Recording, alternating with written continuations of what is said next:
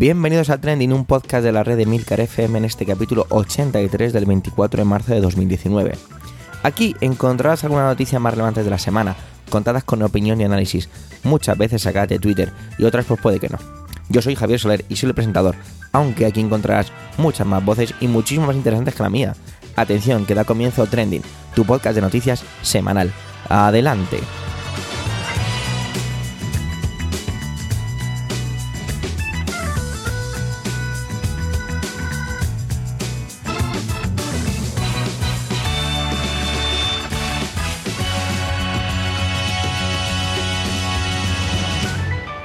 Menuda semana, ¿no? La verdad es que más que trending, esta semana lo trending sería que, que vamos, que es que no hemos parado. La verdad es que llevamos una época bastante increíble. La palabra increíble la utilizamos demasiado y quizá no somos conscientes de, de, lo grande o potente que es. Pero bueno, esto se lo dejo para los académicos. De hecho, son tantas cosas que tenemos una invitada. En este caso tenemos la suerte de contar con la gran Carmela García de Bacteriófagos y Cum Laude, que viene a contarnos el maravilloso mundo del voto por desde el extranjero. Y de hecho, a lo mejor esto se convierte en una pequeña serie limitada dentro de Trending porque no solo nos vamos a quedar con la intervención de hoy, sino que va a ir ampliando todo el tema. Así que nada, os dejo ya con ella y le agradecerle muchísimo el que quiera participar en Trending. Adelante, Carmela.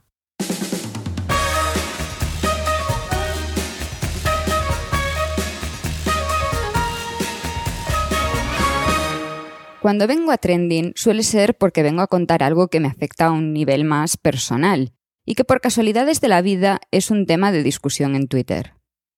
A eso vengo hoy, por primera, pero no por última vez, a hablar de las elecciones. Pero yo vengo a añadir un poco de luz a todos esos comentarios que seguro que muchos habréis leído sobre votar desde el extranjero. Eso de rogar el voto y lo difícil que es. No es un secreto que yo estoy donde estoy gracias al Estado español. Aunque un gobierno me beneficiase más que otros, yo estudié con una beca. Tuve una ayuda por orfandad al morir mi padre. Obtuve una beca de colaboración el último año de mi carrera, una FPU para mi doctorado, e incluso una ayuda para mi alquiler cuando me tuve que trasladar a Madrid. Después de mi tesis cobré una prestación de desempleo, y me fui de España hasta hoy. A cambio, yo siempre cumplí con mis obligaciones, pagando mis impuestos y cumpliendo con los trámites de empadronarme, por ejemplo, y solicitar el cambio de tarjeta sanitaria, esas cosas. Y aunque saliese del país bastante asqueada con la situación que vivíamos, no dejé de hacerlo fuera. Al llegar a Suiza me registré en el consulado como residente. Iba a trabajar aquí, era lógico. Lo lógico es empadronarse, ¿no? Pues va a ser que no, Vamos a hablar de la matrícula consular. Dice el Ministerio de Exteriores que cuando te trasladas a otro país debes registrarte en tu consulado para poder tener derecho pleno a sus servicios, aunque no te van a dejar tirado si lo necesitas. Si te registras, que en algunos tiene que ser de forma presencial y en otros se puede hacer por correo, formarás parte del CERA, ese censo de residentes en el extranjero del que tanto se habla ahora.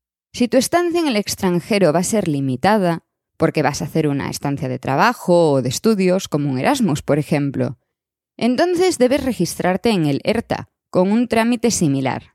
El ERTA es temporal y caduca pasado un año, en el que te borran automáticamente si no das señales de vida. Si sigues allí, lo lógico es que te pases al CERA, porque ya no estás temporal, obviamente.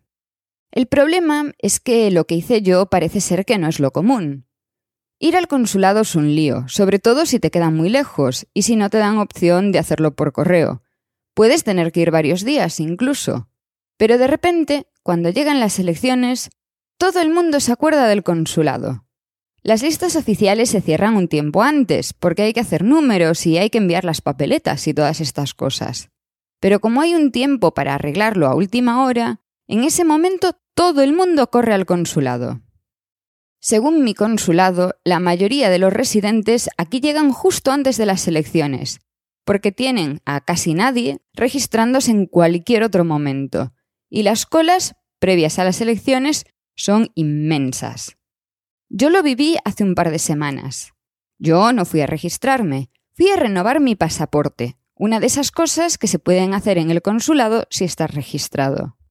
Mientras esperaba, el señor de la recepción me contaba que ya estábamos con lo de siempre, quejas y más quejas, cuando todos los que estaban allí quejándose no habían cumplido antes. Registrarse en el CERA a última hora es algo complicado, así que la gente suele registrarse en el ERTA, que como es temporal, aguanta abierto más tiempo. Además, hay un periodo de subsanación por si algo está mal, igual que podemos hacer en España si no aparecemos bien en el censo. Esto debería limitarse a la gente que se mudó recientemente y que todavía no se ha actualizado todo, pero la mayoría de las reclamaciones son por registros recientes. Una vez que estás registrado viene la primera fase, que es la que os voy a contar hoy, porque es la que yo he vivido para estas elecciones. Si eres ERTA, temporal, tienes que ir al consulado y cubrir un papelito para que te manden las papeletas, firmarlo y enseñarles tu DNI o tu pasaporte. Esto es un lío, porque tienes que ir. Pero es que estás temporal y es mala suerte. ¿Cuánta gente puede haber en estos momentos fuera de España haciendo estancias de menos de un año? Si estás en el CERA, como yo, entonces tienes varias opciones. Primero tienes que saber que estás en el censo correctamente. Ellos te van a enviar una carta, pero si tienes certificado digital puedes mirarlo en el INE en cualquier momento. Si no lo tienes y no te llega la carta, puedes pedirlo. Pero hay que tener paciencia, la carta puede tardar más o menos en llegar, y eso depende más del servicio de correos del país en el que resides que de España. Esta carta a mí me llegó a los cinco días de abrirse el plazo para rogar el voto, que sigue abierto, por cierto. Y los servicios postales suizos son probablemente de los más eficientes, así que hay que tener paciencia. Para el ruego en sí puedes hacerlo digital o tradicionalmente. Si optas por la opción digital, con tu certificado digital o con un código que viene en esa carta, entras en la web del INE y en cinco minutos está. Yo lo hice con el código y tuve que intentarlo dos veces, voy a ser honesta. Pero la verdad es que la culpa fue mía, porque la copia en PDF que intentaba poner de mi DNI ocupaba demasiado. Eso es lo que tienes que hacer. Subir la copia de un documento de identidad, elegir tu municipio, aceptar. Cinco minutos desde el sofá de mi casa. Si vas a la versión tradicional, puedes enviar una carta o un fax. ¿Un sistema prehistórico? Sí. Pero si tuviésemos solo la opción digital, mucha gente se quejaría de que ellos con los ordenadores no se entienden. Pero quiero que quede esto muy claro. No hay ninguna necesidad de enviar un fax si sigues un proceso normal. Vas a poder hacerlo por Internet y desde casa. Todas esas noticias de que es obligatorio enviar un fax para rogar el voto no son reales. Y no son reales porque la mayoría salieron antes de que se pudiese siquiera empezar a rogar el voto. Se referían al registro en el consulado, a ese registro de última hora, a esa saturación de gente que se acuerda de registrarse justo para votar. Entiendo que sus razones tienen. Así que hasta que vuelva por aquí a contar el siguiente capítulo de mi aventura de votante desde Suiza, os pido que si sois uno de esos votantes registrados a última hora, me contéis qué es lo que os ha llevado a registraros en este momento y no antes. Porque podríais seguir sin registrar y pedir el voto por correo en España, ¿no? En la siguiente edición estaré encantada de comentar todas las historias que me hayan llegado, pero por ahora yo lo único que veo es que tenemos lo que nos merecemos a las armas. De eso tratan las dos siguientes intervenciones. Gracias a este formato que es este podcast de trending, tenemos la suerte de poder hacer algo así. Y es que tanto José Miguel como Antonio van a hablar de lo mismo, pero desde puntos de vista diferentes. De hecho, lo que vamos a hacer es que no voy a, no voy a cortar. Es decir, escucharéis primero a uno, luego al otro y simplemente con su cortinilla correspondiente. Así no, no, tenéis que estar esperando a que yo haga la típica presentación, ¿vale? Así que adelante José Miguel y adelante Antonio.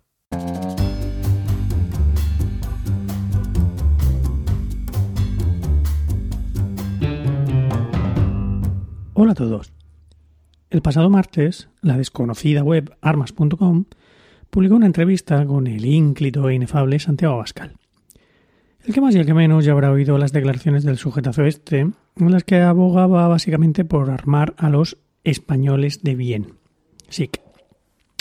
No pienso entrar en el juego de la Bascal y por tanto no voy a entrar en argumentar o contraargumentar semejante propuesta, ni a preguntarle a este señor qué es lo que él considera un español de bien. un índipe catalán sin antecedentes penales y en pleno uso de sus facultades mentales, por ejemplo. Para eso ya han corrido ríos de tinta, o mejor dicho, de bytes, en los que sesudos analistas han atacado en, o en algunos casos defendido la propuesta que hubiera hecho llorar de emoción al mismísimo Charlton Heston.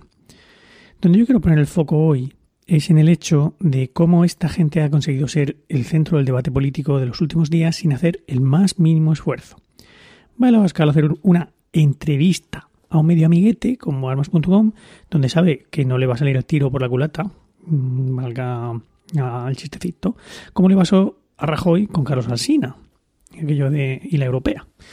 Allí, el Abascal suelta las burradas que le da la gana, sin que nadie le ponga nada en duda, ni le haga la más mínima pregunta incómoda.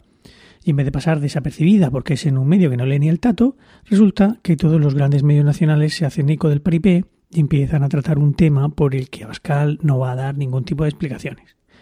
Y el mensajito populista del partido del sentido común, según se hacen llamar, llega a todos los cuñados dispuestos a defenderlo con uñas y dientes, por supuesto que no con datos, en la barra del bar.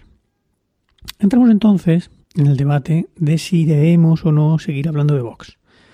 Hay mucha gente que se muestra partidaria de silenciarlos por completo, de ignorarlos, como si no existieran. Y si en algún caso no hay más remedio que mencionarlos, hacerlo de la manera más discreta posible. Por ejemplo, en Twitter, muchos aconsejan no escribir Vox con sus tres letritas, sino sustituir la O por un emoticono vomitando. En este sentido, dice Eduardo Suárez, que es entre otras cosas cofundador del español, también, también en Twitter, que los editores de esos medios tienen una grandísima responsabilidad a la hora de decidir si invitan a sus programas a un histrión o un experto. Si hablan de ocurrencias o de problemas reales. Si le hacen el juego a la estrategia de Trump, que básicamente consiste en difundir mensajes excéntricos diseñados para atraer la atención y que por tanto generan clics y audiencia, cosa que para muchos de esos medios es muy difícil de resistir. Dice también el señor Suárez que ignorar a Vox va a ser cada día más difícil, pero propone una serie de cosas que los periodistas todavía pueden hacer, como son investigar sus finanzas, investigar el perfil de, de los candidatos de Vox y destripar las propuestas con datos. La última Mm, que me viene a la cabeza, aunque no sea exactamente una propuesta, sino más bien uno de sus exabruptos, es la de negar la existencia de la brecha salarial entre hombres y mujeres que ha salido de la mente preclara del representante de Vox en el Parlamento andaluz, mm, don Francisco Serrano. Según él, en caso de existir la brecha salarial, eh, sería solo del 0,000, sí, tres ceros y un 7%. ¿Que ¿Cuál es la fuente de sus datos? Ah, exacto, su saco es colotal. Porque si nos vamos al INE, los últimos datos disponibles de 2016 cifran esa brecha en el 22%, según el salario medio anual de hombres frente al de las mujeres. Y diría Paquito, claro, pero eso es porque muchas mujeres están a tiempo parcial, porque tienen que cuidar de su familia. Esto es textual. Ole ahí. A ver, punto uno. ¿por qué son ellas las que tienen que cuidar de su familia?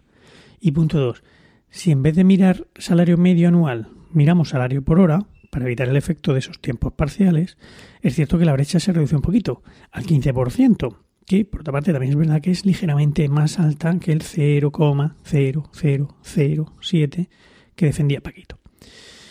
Pero para que no se diga, le voy a dar la razón en una cosa al señor Serrano. Y es que dijo que, gracias a Dios, todos somos diferentes. Pues menos mal, porque no quiere Dios que yo un día empiece a parecerme al tal serrano. Y esta ha sido mi intervención de esta semana. Muchas gracias, como siempre, a los que habéis llegado hasta aquí y hasta pronto.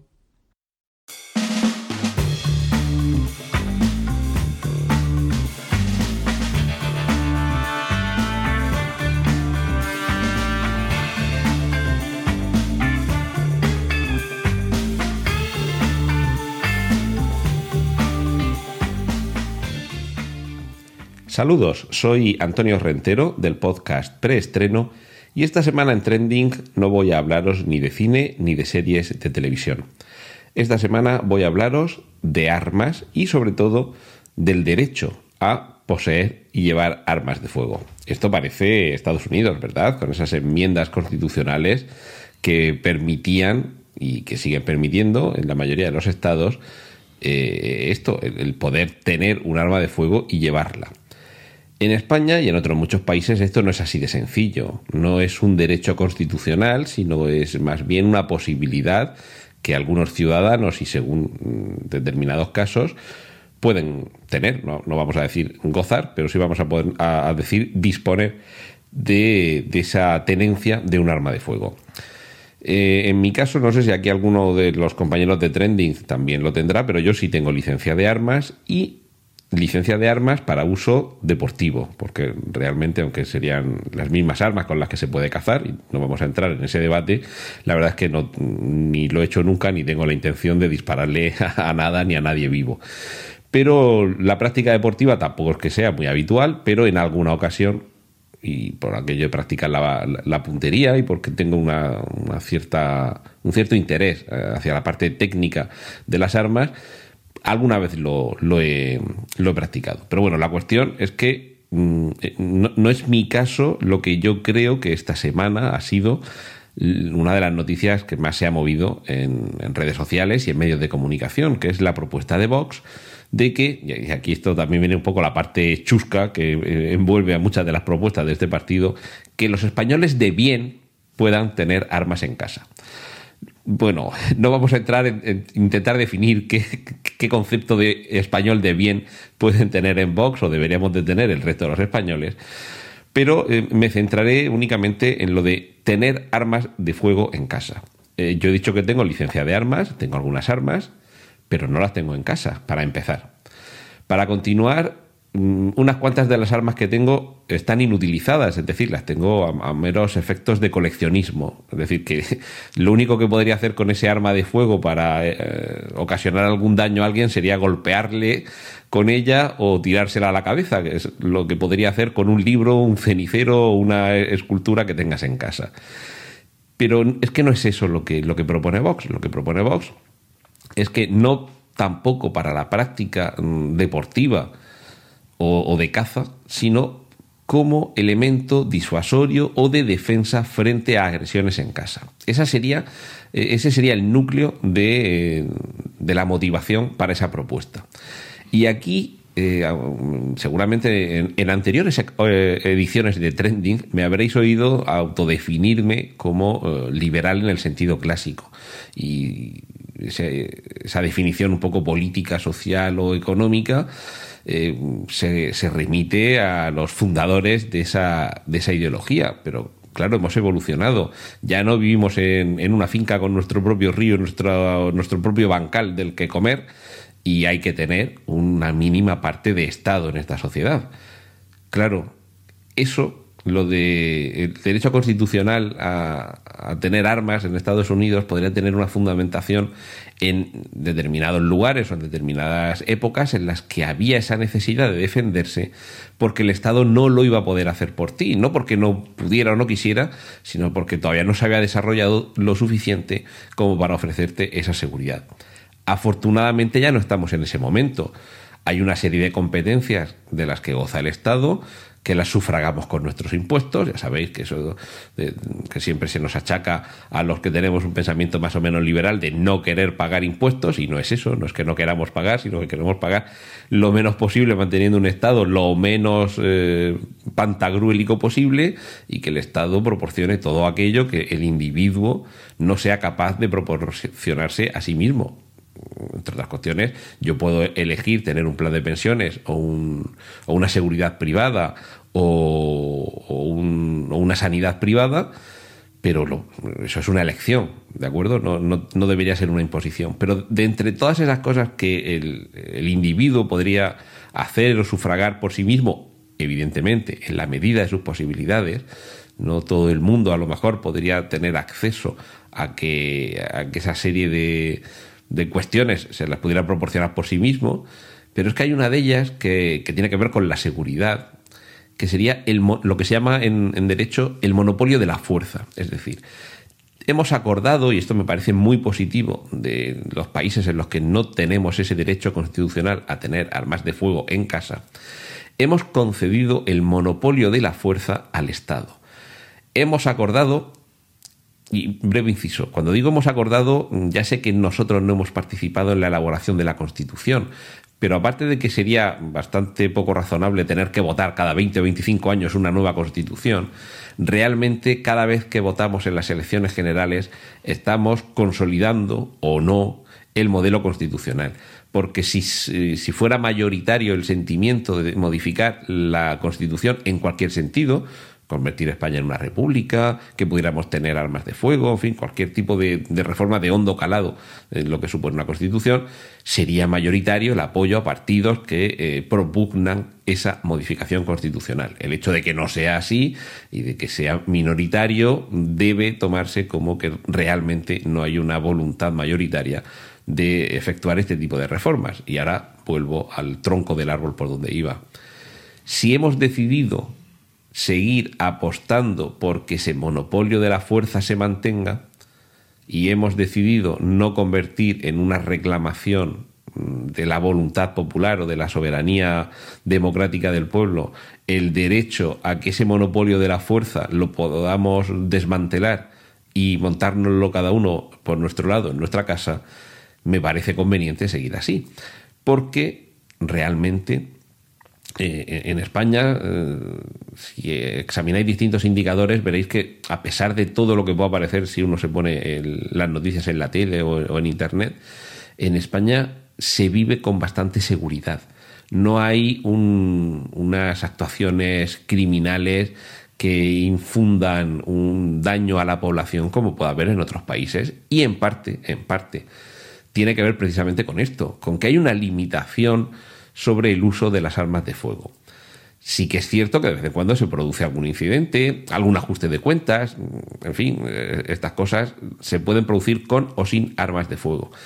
Pero a lo que nos estamos refiriendo es a la tenencia de armas cortas en casa, no, de una escopeta de caza con dos tiros que como mucho tienes que volver a, cargar otros dos cartuchos y, en fin, según la, la posta que lleves te puedes cargar a más o menos gente de un solo tiro, pero no es ni tan cómodo porque es un arma que no se puede esconder en el bolsillo, ni mm, tan, entre comillas, democrático como lo que se pretende por parte de esa propuesta que, que lanza Vox que es que podamos tener armas en casa con el objetivo de defendernos, es decir, desmantelar ese monopolio de la violencia que hemos depositado en las fuerzas y cuerpos de seguridad del Estado.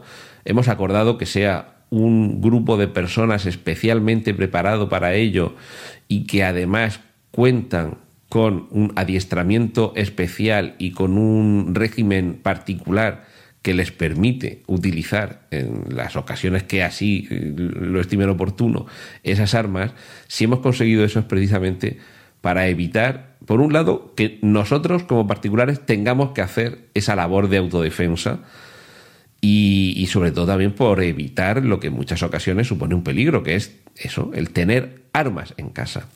Por eso me refería al principio de que yo, en mi condición de poseedor de una licencia de armas y de propietario de algunas armas, yo mm, mm, me siento concernido por esta propuesta en el sentido de que yo precisamente mis armas no las tengo en casa.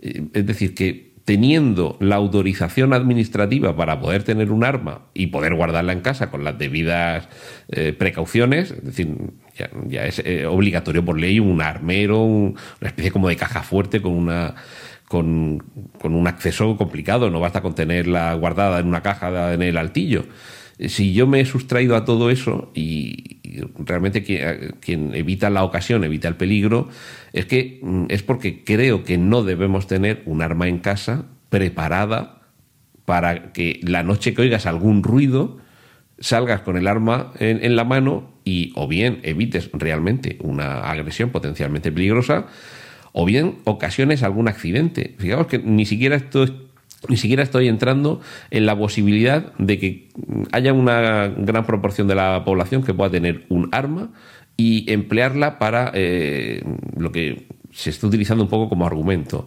que es que en España somos de sangre caliente y, las discusiones porque el vecino tiene la música muy alta o, o porque el jefe me ha despedido la vamos a solucionar a tiros. No entro tampoco en esa cuestión sociológica. Está claro que en Canadá y en Suiza tienen armas de fuego en casa y sus índices de muertes por arma de fuego están porcentualmente muy alejados de lo que sucede en Estados Unidos y de lo que probablemente sucedería aquí en España. Pero me sigue pareciendo un disparate el que se propugne que tengamos armas para defendernos. Por dos cuestiones. Primero, por el facilitar ese medio para que puedan suceder todo tipo de accidentes y todo tipo de usos, evidentemente, no pensados, es decir, no sería una autodefensa, sino sería una agresión, el poder solucionar a tiros nuestras, nuestras diferencias.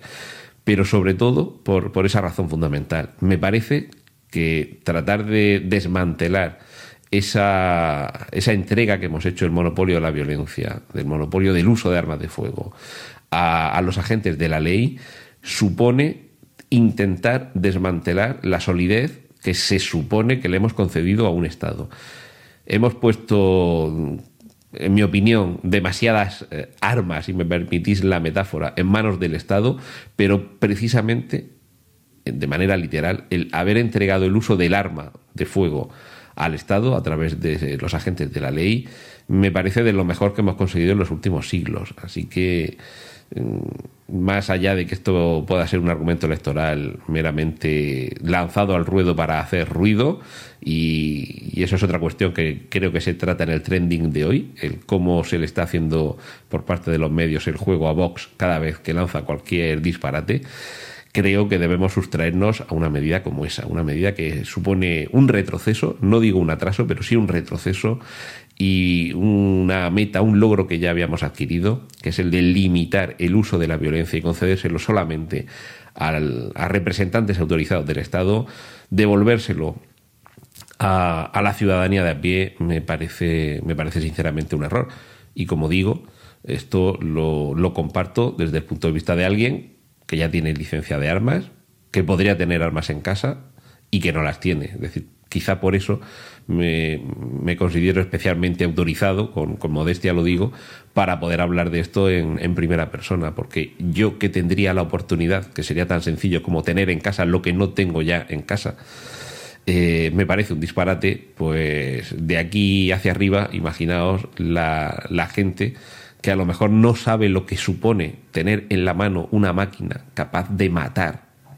Eso debemos hacernos también responsables, porque volviendo a la cuestión político-ideológica, una de las cosas, de las primeras cosas por las que uno se da cuenta de, en este sentido, por lo menos en mi caso, de por qué defiendo unas ideas liberales, no es porque quiera tener la libertad para hacer cualquier cosa, no, no es eso, es todo lo contrario. Es darte cuenta de que toda la responsabilidad que tienes sobre ti es individual. Nadie se va a hacer cargo de tu responsabilidad. Si tú tienes derecho a tener un arma y con ese arma accidentalmente matas a alguien, el problema es tuyo, la responsabilidad es tuya. Y eso es una responsabilidad que yo no quiero. Entonces, a partir de ahí, prefiero que sean otros, que sean los agentes de policía, los que tengan la responsabilidad de hacer uso en las ocasiones en las que lo consideren oportuno del arma de fuego, porque son profesionales, porque están preparados para ello y porque saben manejar, no es que yo no sepa manejar, pero claro, no estoy adiestrándome todas las semanas o todos los meses o cada X tiempo para comprobar mi puntería y ellos sí. Y en este mundo creo que siempre es pertinente la preparación, la especialización y la responsabilidad. No nos olvidemos nunca de esto. Un arma de fuego es una muerte potencial. Y eso es algo con lo que creo que no se puede jugar. En fin, eh, esto es todo por mi parte esta semana en Trending. Un saludo de Antonio Rentero y os dejo que sigáis disfrutando con mis compañeros. Manuel ha hecho un pisto para este domingo. Los ingredientes han sido, por un lado, política, desgobierno, que si purgas, regresos, un toque de Valladolid y su alcalde. Seguro que aunque no sea un pisto muy delicioso, por lo menos será algo interesante. Adelante, Manuel.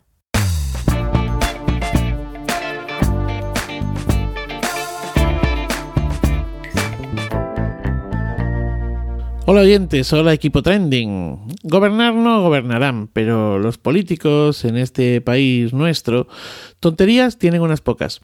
Si ya de por sí en el día a día nos espetan con alguna que otra cacicada, absurdez o surrealismo indigno, en precampaña y en campaña su estulticia roza el infinito. O tal vez son ellos los que creen en nuestra infinita estulticia y por ello se permiten soltar por su boca las estupideces e insultos que sueltan o hacer lo que hacen.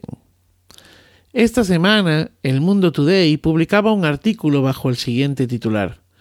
Torra finalmente retirará los lazos amarillos de las instituciones, pero colgará lazos naranjas para exigir la vuelta de los lazos amarillos. Parece que los del Mundo Today tuvieran una especie de bola de cristal o poderes adivinatorios, pues así ocurrió más tarde. Aunque les falló el color, sí, eh, son blancos y no, no naranjas. Pero no me digan que, que no es de traca, ¿no? Cuando los titulares de un medio irónico, sarcástico y humorístico cuya finalidad es eh, sacar una sonrisa jugando con la realidad y siempre de la, desde la irrealidad, pues predicen lo que va a ocurrir. Igual es que la realidad también es irónica, sarcástica, humorística. Y si sus protagonistas son los políticos, significa que algo va mal, que algo no está funcionando como debiera.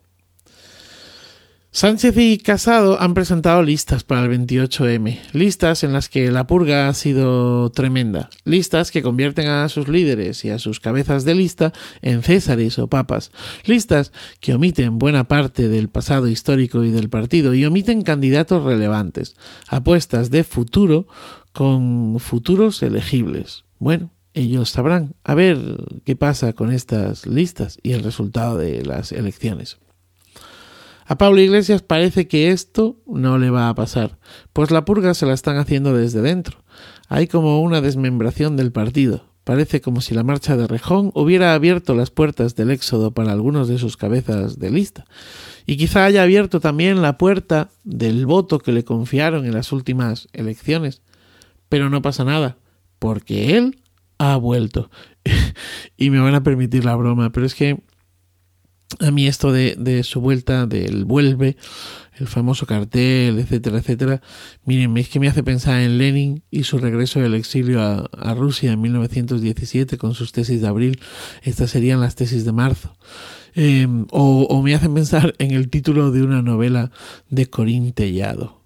Ha vuelto. Bueno, en Ciudadanos siguen a vueltas con los pucherazos de sus supuestas primarias, y es que la sombra del ciprés del Tongo es alargada. Abascal introduce esta semana un nuevo concepto bóxico, o una especie de una nueva eh, box tóxica, el del español de bien. Y yo me pregunto si yo seré un español de bien. No es que tenga yo ganas de empuñar un arma de fuego, sino más bien que me descoloca el concepto que quieren que les diga. Necesitaría que me explicaran de manera que yo pudiera entenderlo qué es, lo que significa eso. Igual que, que, lo que significa el término soy español, que el Partido de España 2000 exhibe en mi municipio con camisetas en las que junto a este lema se puede leer además eh, otros lemas como bebo alcohol o como cerdo. Y claro, lo reconozco, es que he pasado por periodos de no ser español, me he olvidado del españolismo, pero la culpa no la he tenido yo, no, no, no, la culpa la ha tenido la sanidad pública con tanto pollo, pavo y ausencia de alcohol en las dietas. Sí, sí, sí, sí, sí. Eh, cambio de tercio, o no. Por cierto, si digo cambio de tercio, ¿soy español? ¿Soy español de bien? Porque los toros son muy españoles, ¿no? Y el cambio de tercio también, ¿no? Bueno, que, que me lío. Eh, aplaudo uh, la columna de esta semana de Almudena Grandes, esa en la que llama pijas por España a Rocío Monasterio de Vox y a Ana Oramas de Coalición Canaria. La primera se refirió a Vallecas en Madrid y la segunda a las 3.000 viviendas de Sevilla, y lo hicieron de forma absolutamente despectiva, clasista, peyorativa indigna, algo que no se puede consentir en representantes de lo público o posibles representantes de lo público. Y termino, termino con, con el señor alcalde de Valladolid. Señor alcalde de Valladolid, no está bien decir lo que cobran unos y otros en Twitter. No es el foro adecuado. Tiene usted lugares y mecanismos donde puede hablar de todo eso. Pero en Twitter, o en Facebook, o en el Instagram, que no, que no, que no, que no, que no. Y mucho menos no decir toda la verdad. Sinceramente, me da igual lo que cobre Rosalía o cualquier otro artista. Lo que creo que no es ético desde mi punto de vista es pagar barbaridades por espectáculos u obras públicas sobredimensionadas en costes, teniendo la ciudad otras necesidades urgentes. Señores políticos, dejen de hacer el tonto y gobiernen. Señores políticos, dejen de ser indignos y gobiernen. Gobiernen, porque mm, la sensación de desgobierno, perdonen, porque la sensación de desgobierno que, tengo y que creo que la sociedad también puede estar percibiendo cada vez es mayor. Y solo me queda decir uh, malamente, tra, tra. Feliz día y feliz vida.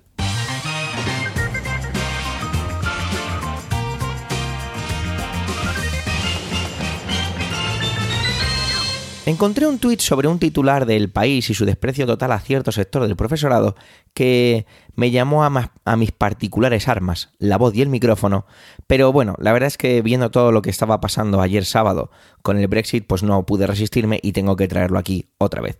Así que de nuevo me voy a las Islas Británicas. Hay que empezar haciendo un poquito de retomar cómo lo dejamos la semana pasada. La semana pasada dejábamos un clima como muy parado, como muy negro, porque se nos acababan los tiempos y de hecho eso es lo que ha pasado al final. Resulta que el 20 se acababa el plazo para poder ampliar, eh, poder hacer más laxo ese artículo 50 y, con su, y así consumar el Brexit y estamos a día 24 y lo que ha hecho al final la Unión Europea es darle una prórroga hasta, hasta el 12 de abril, pero es que aquí tengo una mezcla de datos que si hasta el 12 de abril, que si el 22 de mayo, un poco extraño, así que disculpadme si no consigo traer el dato exacto porque es que no lo encuentro, hay unos medios que dicen 12 de abril y hay otros que dicen 22 de mayo, quizá yo estoy confundiendo un poco el tema de, de para qué son esos márgenes, pero bueno, he intentado esclarificarlo y no lo he hecho me parecería más lógico que fuera el 12 de abril, porque así el Reino Unido no participaría en esas elecciones europeas. Pero bueno, desde aquí vamos a partir.